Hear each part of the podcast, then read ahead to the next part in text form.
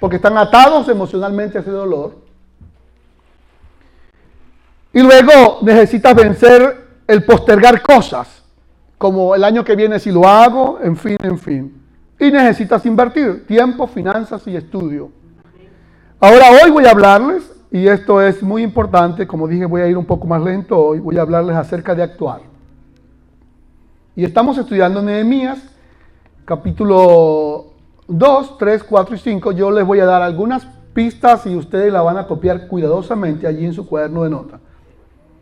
Número uno, para aprender a actuar correctamente, y esto es clave, quiero que usted le preste demasiada atención a esta enseñanza. Si usted nos escucha por primera vez en casa, usted es primera vez que viene a esta iglesia y escucha este sermón, te va a ayudar mucho. Óigalo con mucha atención. La primera clave para actuar correctamente en la vida con respecto a las metas del futuro son estas. Número uno, ¿están listos para escucharla? Sé cuidadoso con quien comparte tus sueños y tus anhelos. Amén, aleluya. Amén. A ver qué escuchó esta zona. Sé cuidadoso con quien comparte tus sueños y tus anhelos. No todas las personas a las que usted le comparte su vida privada o sus anhelos y sus sueños tienen la madurez para apoyarte, impulsarte e inspirarte. Y hay muchas personas que son muy rápidas a contar su vida privada o sus anhelos y sus metas. Y cuando usted habla de sus cosas por anhelar o, o alcanzar, y la persona que está allí escuchando no está dispuesta hacer una bendición para ti, se ríe y busca la manera de hacerte daño. Tome aire y respire profundo. Voy a tocar algunas teclitas hoy que pueden, pueden producir en ti alguna reacción alérgica y es bueno que usted hoy este, las tome con calma. Creo que Dios nos ha dado las redes sociales para alcanzar el mundo para Cristo. Me motivan sus amén. Creo que Dios nos ha dado una plataforma digital para que Indianápolis y el mundo conozca de Cristo. Pero las redes sociales no son para que tú compartas tu vida privada. Una de las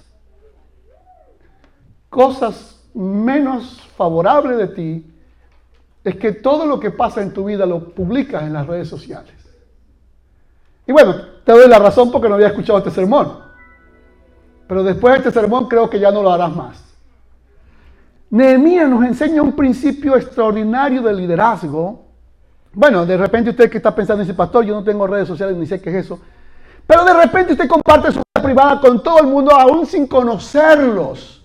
Lo conoció hoy, habló con esa persona por primera vez y ya, uff, le soltó todo lo que usted tenía en su mente. No. Error fatal número uno. Nehemías 2, verso 11, ya aprendimos que el proyecto que tenía este gran hombre de Dios era extraordinariamente grande. Y algo importante fue que él aprendió a hablar con las personas correctas. A ver si recuerdan los dos sermones anteriores. ¿Con quién habló Nehemías el sueño que tenía? Con el rey. Porque él sabía que el rey, su líder, su pastor, su guía espiritual, podía orientarlo. Y les enseñé el domingo pasado que el rey no es un hombre que hablaba tres horas. El que mucho habla, mucho peca. Por eso Proverbio dice, es mejor que le pongas cuchillo a tu garganta. En el mucho hablar hay pecado. El rey solo al hablar con Nehemías le hacía preguntas precisas. ¿Cuáles fueron las preguntas que aprendimos? A ver si lo recuerdan. Número uno, ¿por qué estás triste? Número dos, ¿Qué quieres hacer, Nehemías? Número tres, ¿cuánto tiempo durará tu viaje? Y número cuatro, ¿cuándo regresarás? El rey no necesita hablar mucho. La gente extraordinaria no necesita hablar mucho. Solo hace preguntas inteligentes. Preguntas sabias. Ahora, Vean esto, por favor, un hombre de éxito extraordinario como este hombre. Dice, llegué, me levanté de noche, versículo 12, yo y unos pocos varones conmigo, y subraye la frase que sigue, no declaré a hombre alguno, subrayelo con dos líneas, lo que Dios había puesto en mi corazón que hiciese en Jerusalén. ¿Cómo les parece, mujeres? ¿Cómo les parece, hombres? Bueno, se dice que los hombres son muy reservados para hablar y eso es verdad. A veces son tan reservados que no hablan con nadie. Pero se dice que las mujeres hablan por los hombres y por la familia de los hombres. bueno, mi madre era una mujer que tenía muchos dichos y muchos refranes. Mi madre cuando veía a dos personas hablando dice, están hablando más que dos mujeres en un lavadero. ¿Sabe que en el tiempo de antes la gente iba a lavar a lugares públicos como el río? Y entonces se juntaban tres, cuatro, cinco, seis mujeres a lavar en el río y ahí las mujeres hablaban todo el día mientras lavaban. Dice este autor sagrado, no le declaré a hombre alguno lo que había puesto Dios en mi corazón que hiciese en Jerusalén. Respire profundo. Una de las claves del éxito de su vida privada como líder, como siervo de Dios, como familia, es no hablar precipitadamente de los planes que Dios ha puesto en tu corazón. Aprende a orar por ellos primero. Aprende a pasarlos por la prueba de compartir con alguien que sea mm, mm, de más madurez que usted para que lo valide. ¿Y cómo se valida? Con preguntas claves como las que le hizo el rey a Nehemías. Voy a mostrarles un ejemplo en la Biblia que les va a ayudar muchísimo a esto. A mí me ha ayudado mucho. Sin embargo, no he aprendido al 100% la lección. Isaías, para ver si lo logramos. Isaías 39. Aquí está. Este es un ejemplo interesante de alguien que es precipitado para mostrarle a otros lo que está en el corazón. Voy a ponerles un ejemplo.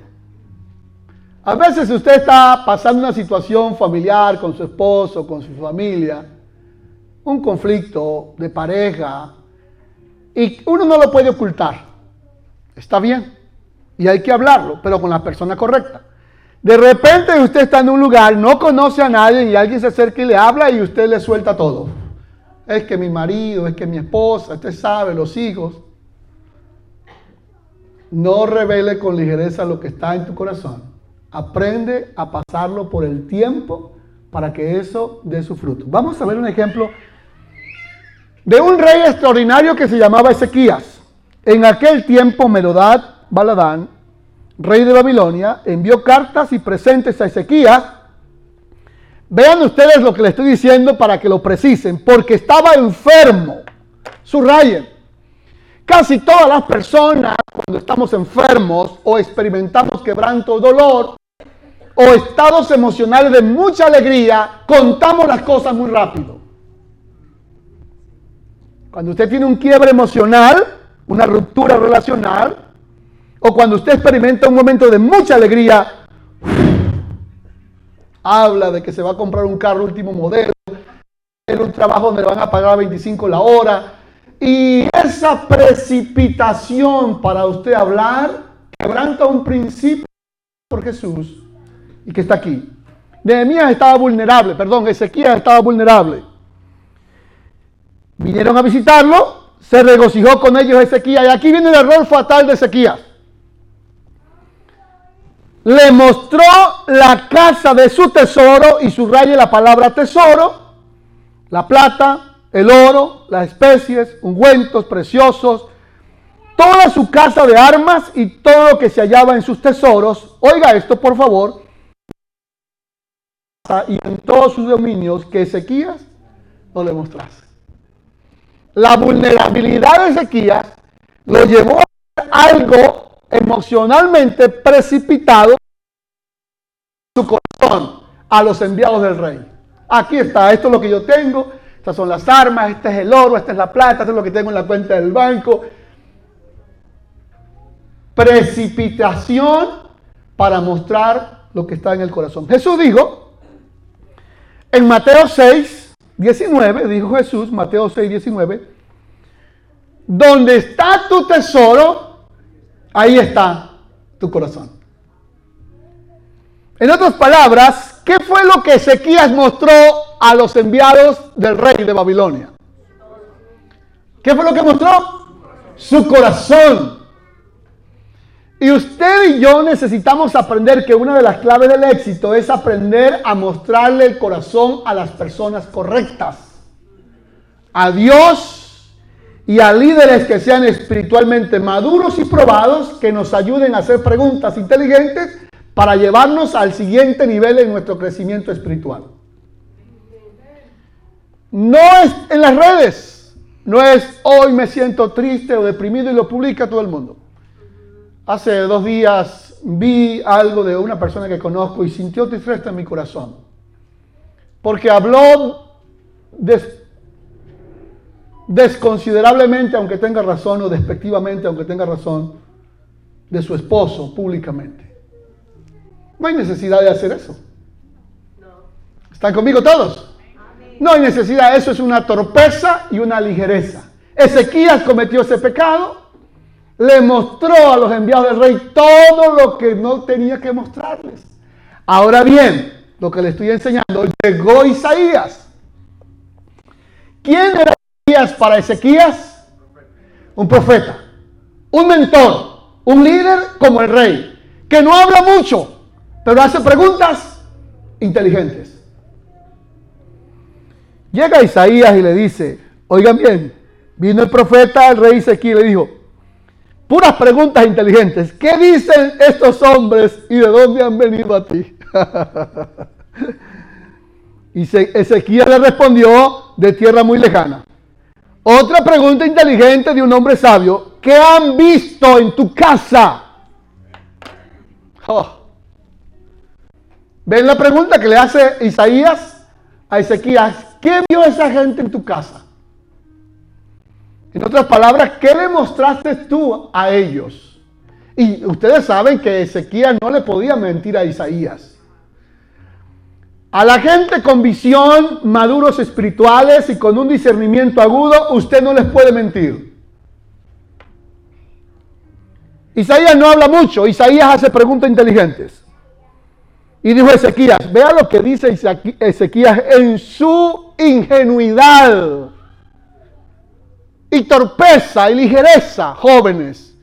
Mira cómo responde Ezequías. Le dice, todo lo que hay en mi casa han visto. Qué torpeza. Ahora, ¿había un pecado en que Ezequías mostrara todo lo que había en su casa? No. ¿Pero a quién? A la persona correcta. A Dios y algún líder espiritual. Isaías sí, Isaías le hubiese pedido, pero estoy seguro que Isaías nunca le hubiese pedido a Ezequiel, muéstrame todo lo que tú tienes en casa. Porque un hombre sabio, maduro, no pregunta tales cosas. No pregunta, gente inteligente no anda preguntando cosas que no debe preguntar, solo preguntas inteligentes. Le mostré todo, Isaías, así como, uff. Qué liviano estoy de haberle mostrado todo. Jóvenes, muchachos, hay que ser muy cuidadosos cuando abrimos el corazón y nosotros quedamos livianos, pero soltamos cosas a las personas incorrectas. Entonces Isaías le dijo a Ezequías, aquí viene la parte suya, Ezequías. Esto es lo que ha dicho el Señor para ti. Vienen días en que será llevado a Babilonia todo lo que hay donde? En tu casa. Lo que tus padres han atesorado, no quedará nada. De tus hijos que saldrán de ti, que habrás engendrado, tomarán y serán eunucos en el palacio del rey. A pesar de todo, Ezequiel fue muy buen rey y fue muy sensible y muy, muy, humilde al aceptar la reprensión de parte de Dios por Isaías, que él dijo esto con humildad y aceptación. La palabra de Jehová, díganlo conmigo en voz alta, la palabra de Jehová que has hablado es buena. Y añadió, a lo menos haya paz y seguridad en mis días. En otras palabras, aceptación, resignación. Cometí un error, Isaías. Ya no puedo recoger lo que dije. Ya le mostré todo lo que di en mi casa. Así que, ok, acepto la palabra de Dios. Por lo menos que haya paz en lo que me resta de vida. El futuro de Ezequías quedó atrofiado, dañado, limitado por la precipitación decir cosas en un momento de vulnerabilidad. Ubíquense, por favor, cuando usted está enojado o enojada, muchas veces dice cosas de las cuales se arrepiente después que pasa el enojo, pero ya no puede recoger las palabras. Quisiera recogerlas. ¿Y cómo las recogemos nosotros? Con una pala grande que se llama el arrepentimiento y el perdón. Pero muchas veces ya las palabras no caben en esa pala. Ya lo dijiste. Ya quedó en el corazón de alguien. Y ya esa semilla quedó ahí. Espero esto nos pueda ayudar mucho a todos. Amén. Tengo varios puntos, pero no voy a compartirlos todos. Voy a enfocarme en los más importantes hoy. Solo voy a mencionar otros leyéndolo nada más. Número dos. Creo que este era uno de los más importantes. Y tengo otro también muy importante.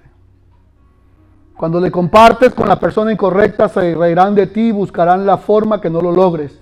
Muchas veces no se puede ser apresurado en compartir todo lo que planeas, porque no todos saben procesar bien esos desafíos. Número dos, para lograr estas metas este año, tanto iglesia como personal, tienes que rodearte de un buen equipo. Haz de tu familia un buen equipo, de tu esposa, de tu esposo, de tus hijos, de tu iglesia, de tus líderes, de tus pastores, que sean parte de tu equipo. Nehemías 2.12. Me levanté de noche, yo y unos pocos hombres conmigo. Aunque no le declaró nada, oigan bien, préstenme mucha atención. ¿Cómo sabe usted que las personas que lo rodean son un buen equipo para ti? Esta es la clave más tremenda que yo he visto. ¿Cómo sabes tú que las personas que te rodean son un buen equipo para ti? Esta es la clave. Aunque tú no les declares todo lo que está en tu corazón, ellos no se vuelven impacientes por saber lo que está en ti. Con paciencia esperan hasta el momento adecuado cuando tú le compartas lo que está en tu corazón. Te vuelvo a decir, ¿cómo sabes tú que las personas que están contigo son las personas adecuadas? No se vuelven impacientes. Dígame, dígame, por favor, ¿qué es lo que estás pensando? ¿Qué? Dígame, dígame. No se vuelven impacientes. Esperan con paciencia el momento oportuno en que tú le contarás lo que está en tu corazón.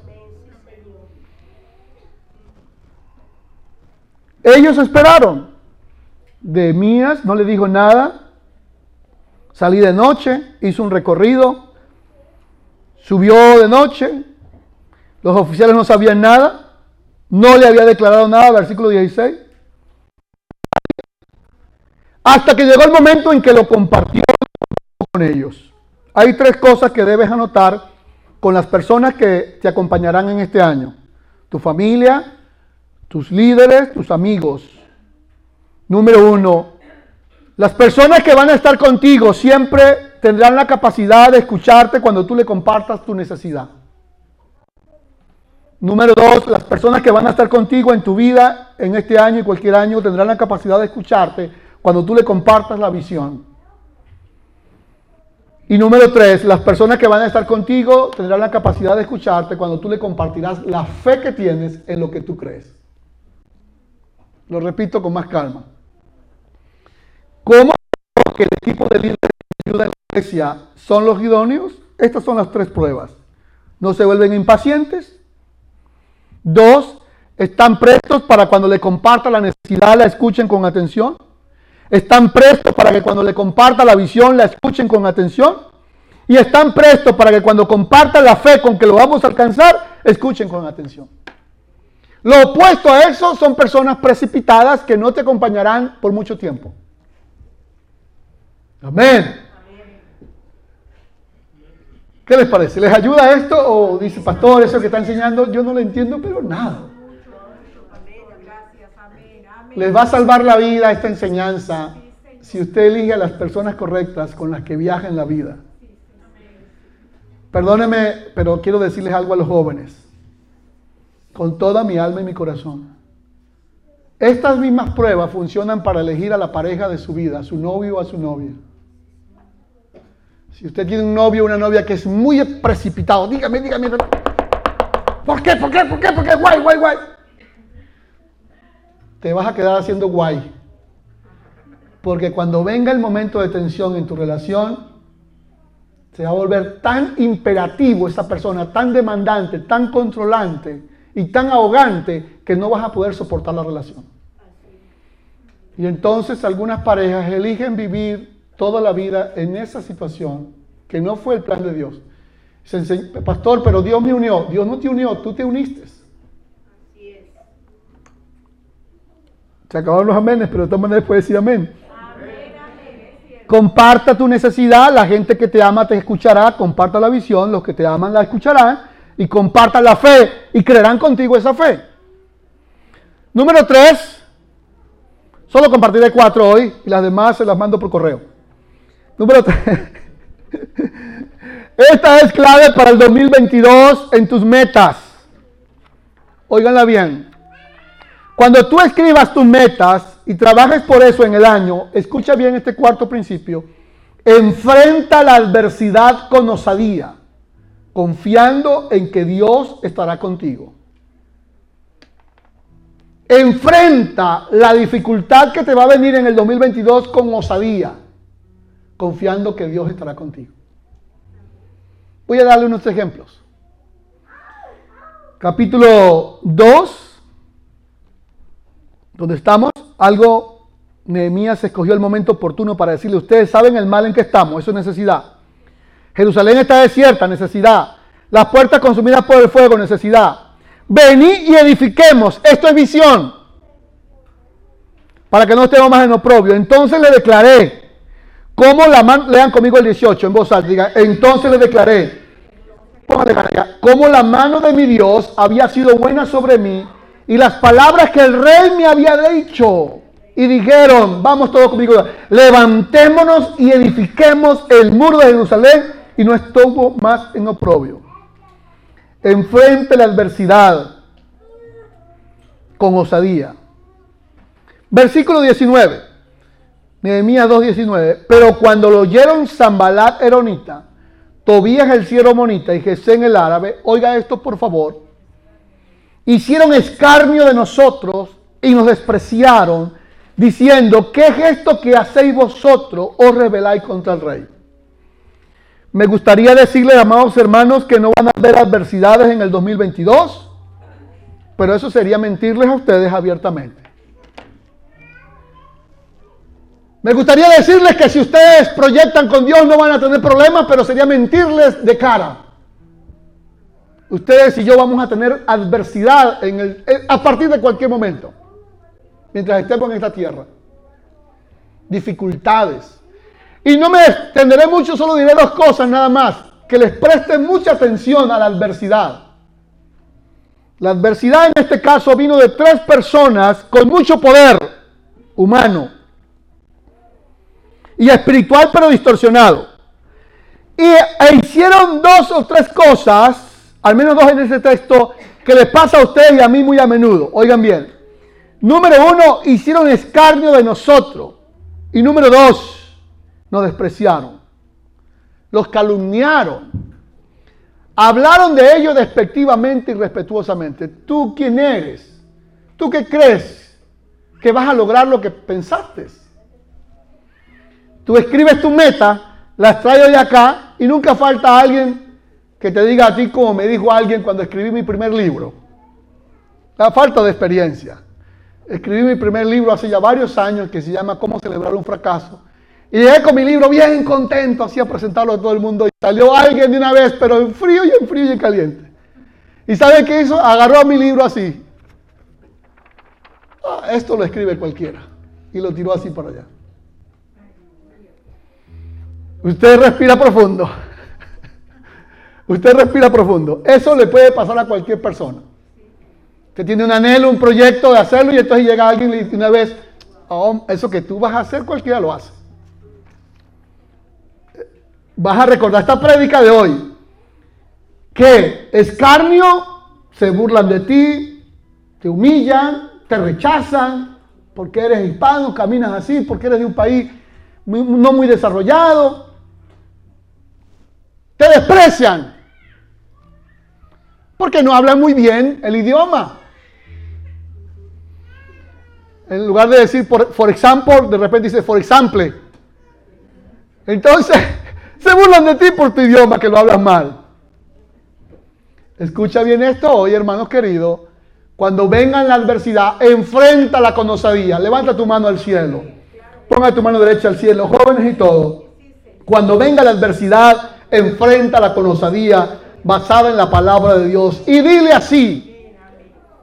En respuesta le dije, el Dios de los cielos, aleluya, léalo en voz alta el 20. En respuesta le dije, el Dios de los cielos, Él nos prosperará y nosotros sus siervos nos levantaremos y edificaremos, porque ustedes no tienen parte ni derecho ni memoria en Jerusalén. Alaben a Dios. Qué contundencia y claridad de Nehemías al responder a los ataques. No se puso en una trivialidad de persona a persona ni argumentajes humanos. No. Apuntó hacia donde tenía que apuntar. ¿A dónde? El Dios de los cielos. Él nos prosperará. Y nosotros sus siervos. Vean ustedes cómo este hombre está tan claro. Cero soberbia, cero arrogancia, sabía a quién darle la gloria.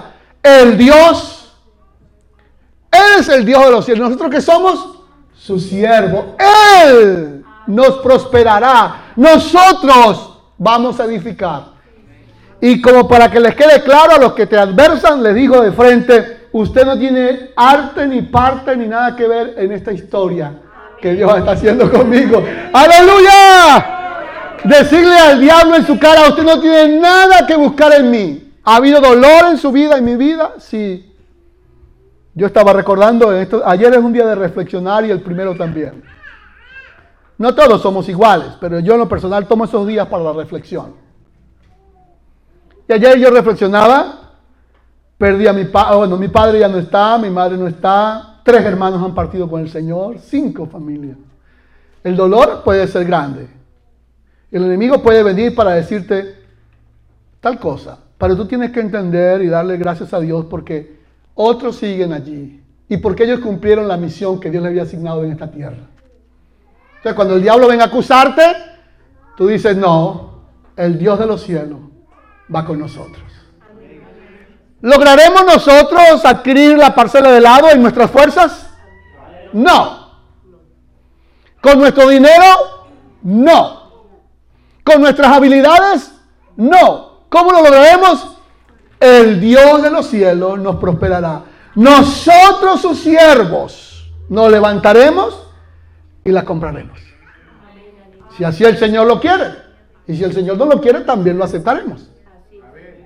Pero el enemigo no tiene arte ni parte en este asunto. Como son varios puntos, solo le daré uno más por hoy y el otro se los quedaré debiendo. Ah, este es el más importante de todos. Quiero terminar con este, esta enseñanza. Se la prometo que se las enviaré.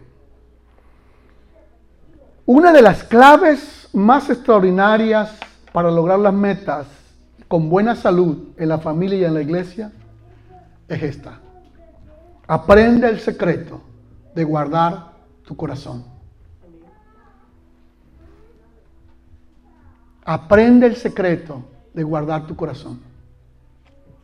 El corazón humano es vanidoso, es orgulloso, es arrogante, es altivo, es altanero, es rebelde. Aprende el secreto de guardar tu corazón. Y voy a decirles algo, que este hombre sencillo como Nehemías, durante casi toda su carta. En el 4 distribuye los trabajos. En el tercero, perdón, en el cuarto, él ora a Dios. Lo siguen atacando más fuerte. Pero en el 4 él ora a Dios. Señor nuestro, somos objeto de su menosprecio. En el 5 la gente viene a él y le dice, mira cómo le dice Nehemías, nosotros, nuestros hijos y nuestras hijas somos muchos, por tanto hemos pedido prestado grano para comer y para vivir. Y había quienes decían, hemos empeñado nuestras tierras, nuestras viñas y nuestras casas para comprar. Había quienes decían, hemos tomado prestado dinero para el tributo del rey. Ahora bien, nuestra carne es como la carne de nuestros hermanos, nuestros hijos como sus hijos. He aquí que dimos nuestros hijos y nuestras hijas en servidumbre y algunas de nuestras hijas. Y me enojé en gran manera cuando oí su clamor y estas palabras. Pero esto es lo que quiero enseñarles hoy. Si no aprenden más nada de hoy, aprendan esto, queridos hermanos. Se los pongo así graficado. Va muy bien el proyecto, las metas van muy bien. Entonces viene una queja y le dice Nehemías, hermano, estamos endeudados. Nosotros empeñamos casa, carro, a los hijos nuestros también los empeñamos por causa de que no teníamos que comer. Hermanos, ¿y qué líder o qué padre no se va a enojar con la injusticia? Se enojó muchísimo. Este hombre se enojó tanto en gran manera cuando su clamor y estas palabras, pero aquí viene la clave y el secreto más profundo para que usted tenga éxito en las metas. Sepa manejar el enojo. Sepa manejar la ira. Y le voy a dar, solo se las voy a mencionar, si las quiere tomar nota, le va a ayudar mucho. Ocho cosas que un pastor de Corea del Sur escribió que me gustaron mucho para aprender a controlar el corazón y a cuidarlo. Número uno, aprenda a controlar sus deseos. Aprende a autocontrolar los deseos, porque los deseos no tienen fin, las habilidades sí. Quejarse continuamente arruina tu vida. Si usted todo lo desea y todo lo quiere tener, póngale un stop a eso. Mi respeto para todos. Póngale un stop a sus tarjetas de crédito. Póngale un stop a comprar cosas que no necesitan, porque esos son deseos. Y los deseos no tienen fin. La otra forma es el autocontrol, jóvenes. Desarrolle tu capacidad de autocontrol. Es el mecanismo de seguridad. Son los frenos. Los deseos son el motor. Un carro puede ser muy bueno, pero si, si los frenos no son buenos, va a llevarse a medio mundo por delante. Los jóvenes tienen que autocontrolar su ira, su enojo, sus deseos, sus pasiones y los que no son jóvenes también. Es que quiero eso y lo quiero como sea, pero lo quiero. Eso es una señal inequívoca de alguien con inmadurez y con una vida no centrada en Cristo. Nehemías tiene deseos de arrancar de la cabeza a medio mundo, pero tiene autocontrol. Se controla. Ya se lo voy a mostrar por qué. Está bien airado, pero él dice, lo medité y después que tuvo la meditación, reprendió a los nobles. Si él se va de una vez y reprende a los nobles como está enojado, ¿qué pasa? Les vuela la cabeza. Tuvo meditación, reflexionó. ¿Qué más? Sabiduría. La verdadera sabiduría radica en conocer tus limitaciones. Algunas veces en la vida somos víctimas del engaño. Aislamiento. Las personas a veces como no están logrando las cosas, se aíslan, se encierran en sí mismas. Guarda tu corazón de no caer en el aislamiento. Si te encierras en ti mismo o en ti misma, vas a experimentar amargura, tristeza, depresión y soledad.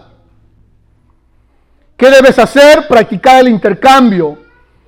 Es decir, compartir con otros en quien tú puedas confiar tus cargas. Amén. Guarda tu corazón sobre todas las cosas guardadas, porque de él mana la vida. Él podía llenarse de ira y de enojo, pero él, Nehemías, meditó, reprendió, puso las cosas en su lugar de la manera más justa y posible. Vean cómo, vean ustedes con esto, cómo una persona que controla sus emociones, que controla su enojo, y controla sus deseos y sus apetitos sexuales, carnales, tiene éxito. Nosotros, según nuestras posibilidades, rescataremos a nuestros hermanos judíos. Nehemías 5, 8. Y ustedes venden a nuestros hermanos y serán vendidos a nosotros. Callaron, no tuvieron que responder. Y dije, no es bueno lo que hacéis. También yo y mis hermanos y mis criados hemos prestado dinero y grano. Quitémosle ahora este gravamen. Os ruego que devolváis hoy sus tierras. Y dijeron, lo devolveremos y en nada le demandaremos. Haremos como tú dices. Amén. Que el Señor nos ayude. Amén. Pónganse de pie, por favor. Cuatro cosas hemos aprendido hoy para llevar la acción. Gracias, hermano Mar. Puede ahí. Número uno, para cumplir las metas. Hoy, cuando las ha escrito, las vamos a traer ahorita que voy a orar por ustedes y la van a depositar aquí, pero ya va. Las cuatro cosas son, lo primero que usted va a hacer es cuidar a quien le cuenta su vida privada. Va a ser cuidadoso, no es que no lo va a contar, pero con las personas adecuadas. Número dos, te vas a rodear de las personas correctas. Las que están dispuestas a escuchar tu necesidad, tu visión y tu fe. Amén. Número tres, te vas a preparar para la adversidad con osadía, pero confiando en Dios. Y número cuatro, guarda tu corazón. Controla tus deseos. Entrégale tus deseos al Señor. Déjenme decir algo que no lo puedo pasar por alto. No lo puedo dejar pasar por alto. Cuando los niños están pequeños y son manejables, los padres no le deben dar todo lo que le piden. Déjenme, me voy a tomar dos minutos así de pie, porque las mejores lecciones se dan de pie. un hijo de pequeña edad le pide a su papá un juguete y el papá para recompensar que no pasa tiempo con él o con ella, le da todo lo que le pide. Entonces va y le compra, sacrificando cosas necesarias, pero le compra porque como no puede pasar tiempo con su hijo, y para compensarle le da, le da. Otro error que cometemos los padres es decirle, como yo no tuve eso cuando era niño, quiero que usted tenga todo lo que yo no tuve. Error. Enseña a tus hijos desde pequeño.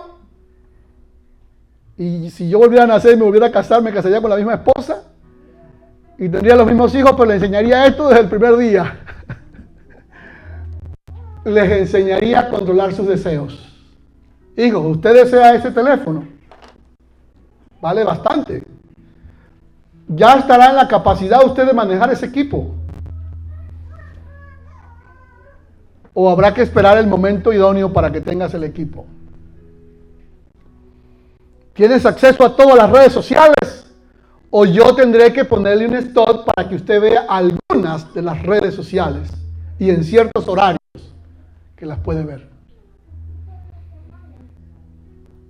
Hace poco, bueno, hace un año menos, me visitó acá una persona amiga, un discípulo mío que hoy día es, es una familia, para no dar detalles. Pero me contó algo que me gustó. El pastor, tuve que hacer algo en mi casa. Tengo chicos pequeños y como él sabe de tecnología, les pone sus redes y sus cosas, le dice, pero a la cierta hora de la noche, 8 de la noche, 9 de la noche, les tumbo todo. Y todos sus teléfonos quedan sin nada. Así que se van a dormir, pero no tienen acceso más a andar bregando por ahí en las redes sociales y buscando, cayendo en la pornografía, que es el demonio más tremendo que acaba con la gente.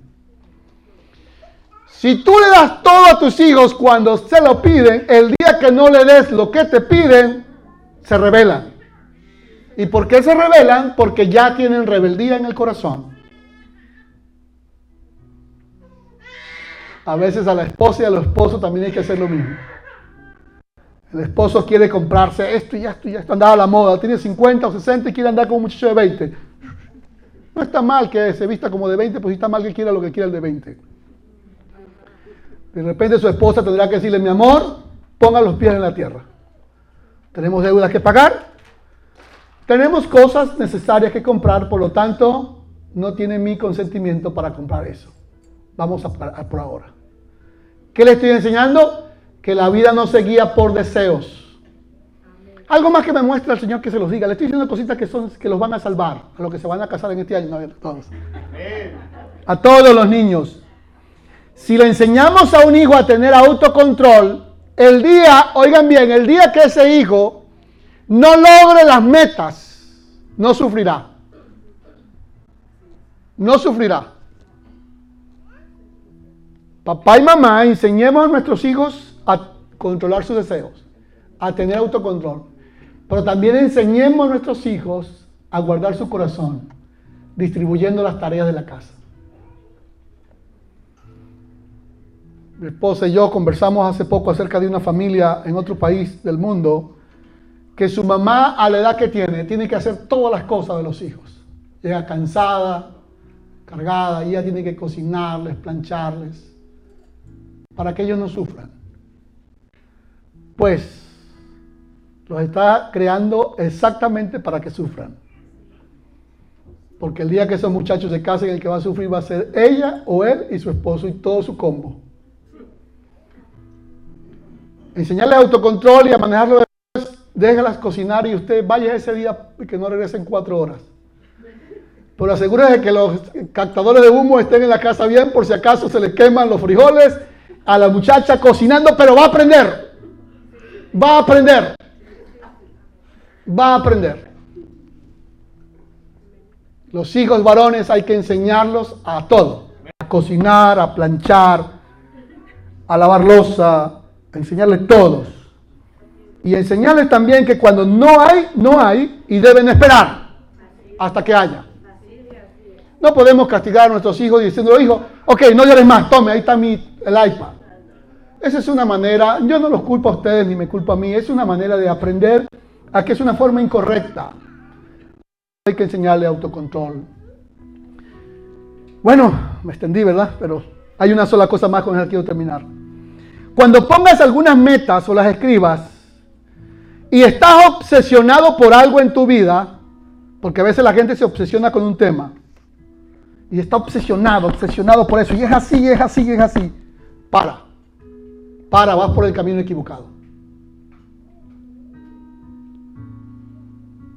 Si te obsesionas en algo, ya es una señal de que vas por el camino equivocado. Búscate un rey que te haga cuatro preguntas claves. Vas por el camino equivocado. Pastor, es que ese es el hombre de mis sueños. Ese es el que yo, mire, lo veo en fotos. Claro, lo ves en todo. ¿Sabes por qué? Porque el cerebro registra tus deseos y hace que todo camine en función de eso. Hasta sueña. Pastor, soñé. No vas a soñar si pensaste en eso todo el día. Vas por el camino equivocado. La obsesión no es una buena señal de que vas por el camino correcto. Detente. Detente. No, no, no, no. Señor, estoy obsesionado por esto. Lo quiero como sea. No, no, no, no. Acuérdense de lo que le pasó a aquel rey que quería una parcela como quisiera. ¿Qué dijo su esposa? Yo se la doy. ¿Y a qué precio? A la muerte del dueño, la vida del dueño, Naval. Padre, hoy estamos aquí. Hemos sido instruidos por tu palabra, pero también exhortados. Yo quiero en esta noche, mañana poner mis metas. Ponga sus metas en sus manos. Las he escrito, Señor. Pero también es posible que algunas de estas metas que escribí sean un reflejo de mi obsesión. Y yo quiero pedirte que tú me examines, pero quiero pedir tu gracia.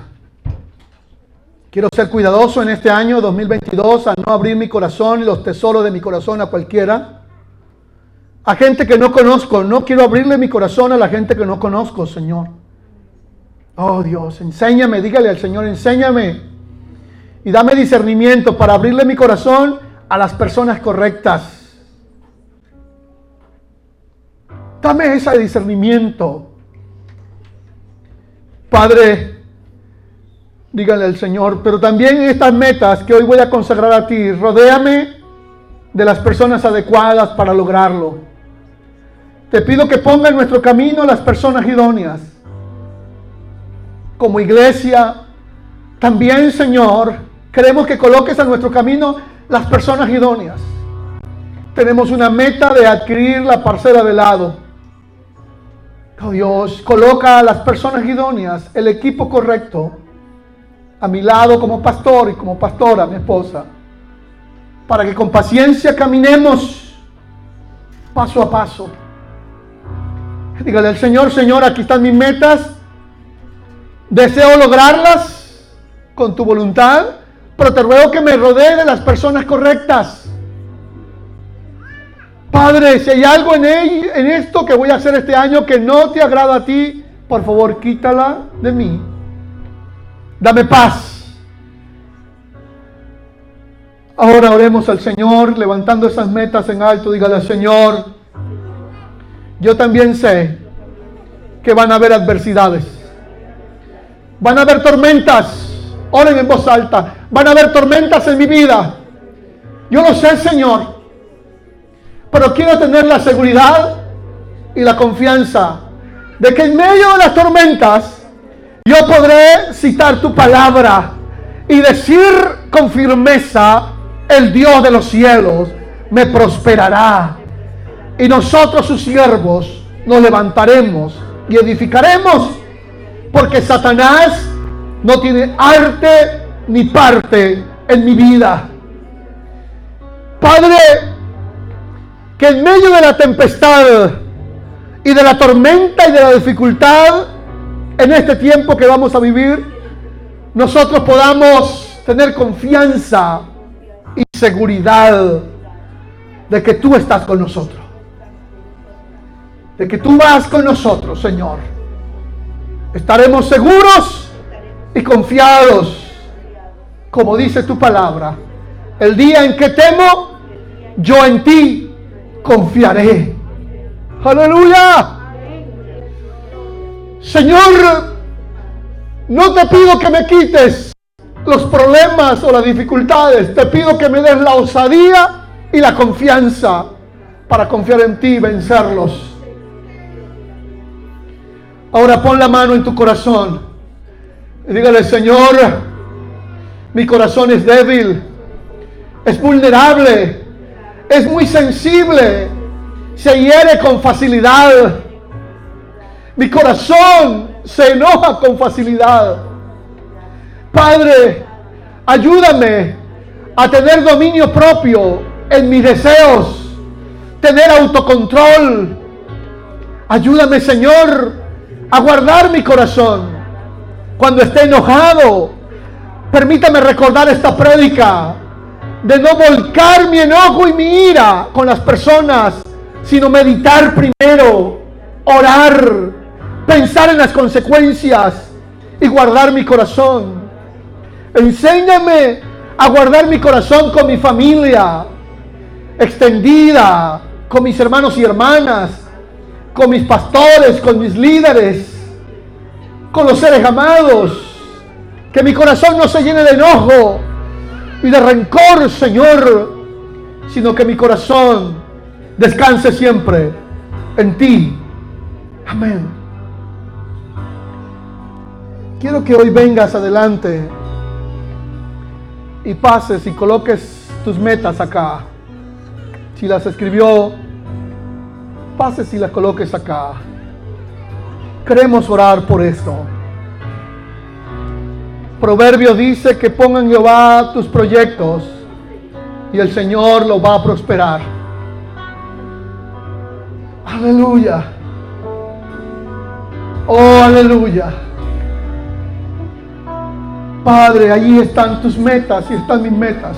Oren conmigo al Señor. Dígale, Señor, ahí están nuestras metas. Prospéralas, Padre, prospéralas, prospera lo que cada uno ha escrito, Señor, prospéralos. Cúmplele, Señor, el anhelo de mis hermanos. Permita que ellos puedan ver tu favor. También los que están en línea, que están escribiendo sus metas, Señor, que ellos puedan ver tu favor, oh Dios. Los que están en casa, convalecientes, que escribieron sus metas, concédeles que ellos puedan ver la respuesta del Señor. Padre, Que ellos puedan ver, Señor, tus sueños cumplidos, Señor. Padre, gracias. Nosotros como tus siervos levantamos estas metas. Oren conmigo al Señor y dígale, Señor, aquí hemos puesto nuestros anhelos, nuestros sueños. Te rogamos, oh Dios, que seas tú, Señor, concediéndonoslo, Padre. Y nosotros te daremos a ti la gloria de todo. En el nombre de Jesús. Amén. Y amén. Aleluya. Amén. Denle palmas al Señor. Alabanzas al Señor. Adoración al Señor. Alabanzas al Señor.